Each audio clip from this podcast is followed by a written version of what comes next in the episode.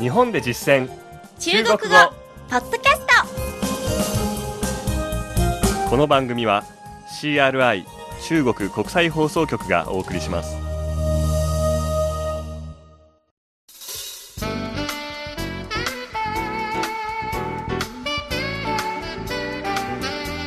ト大家好皆さんこんにちは日本で実践中国語第42課ですご案内は私超いい関東梅田健ですこの講座では日本で出会う中国人との会話を目標に学んでいきます今月は中国人と友達になろうというテーマ友達編の内容を学習しています前回は相手の趣味について聞いてみました今回は相手の仕事について聞く会話ですでは早速本文を聞いてください私が日本人の役で張さんが日本を訪れた中国人の役です你是做什么工作的？我是中文老师是老师啊，在学校里教课吗？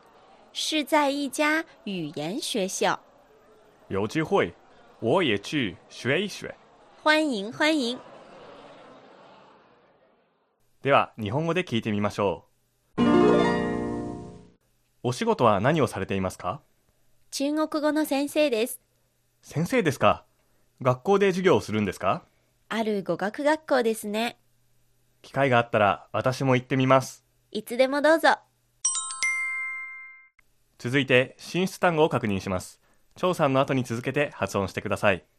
まず一つ目の単語は、仕事、工作工作名詞の時は仕事動詞の時は仕事をするという意味です工作と書きます次に、中国語、中文中文えー、口語では中国話とも言いますね中国の話と書いて、中国話ですね。うん次の単語は、先生、老师，老师。老は老人の老で、師は師匠の師です。教える、教、教、授業、レッスン、課、課。課題や第1課第2課の課の簡体字です。次に、家、家、家。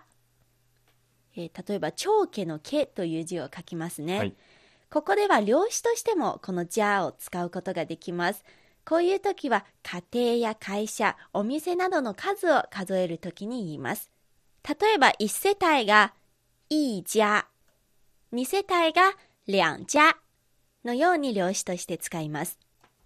言葉、言語、語言語言語源と書きます。機械、机会、机会。机に、えー会話の会と書きます。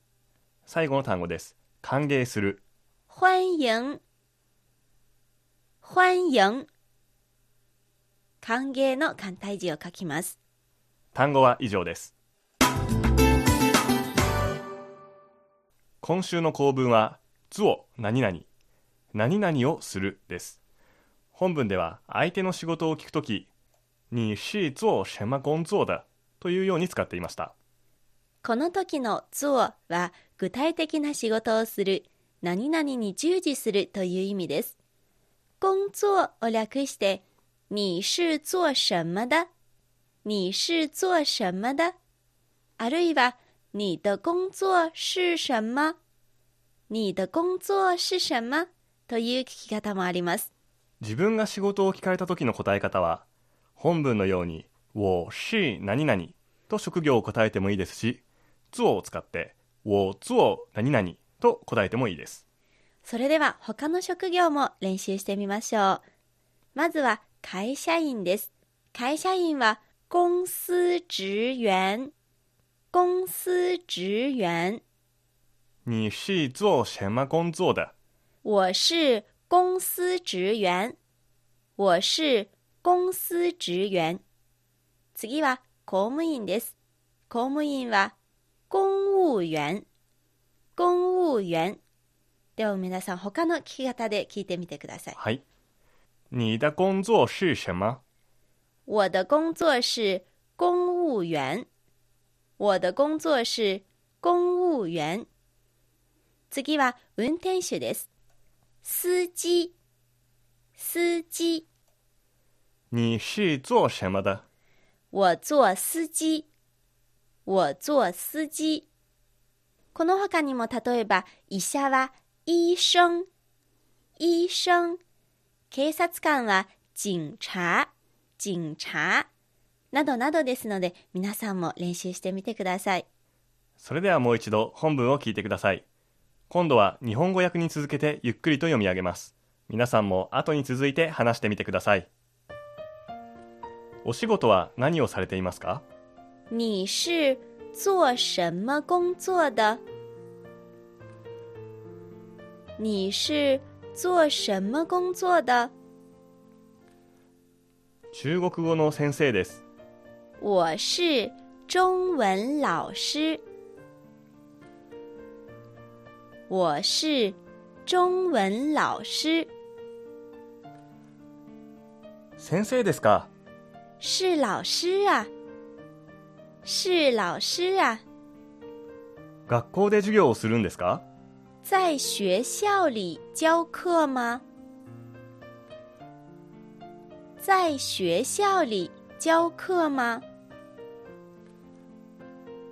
ある語学学校ですね。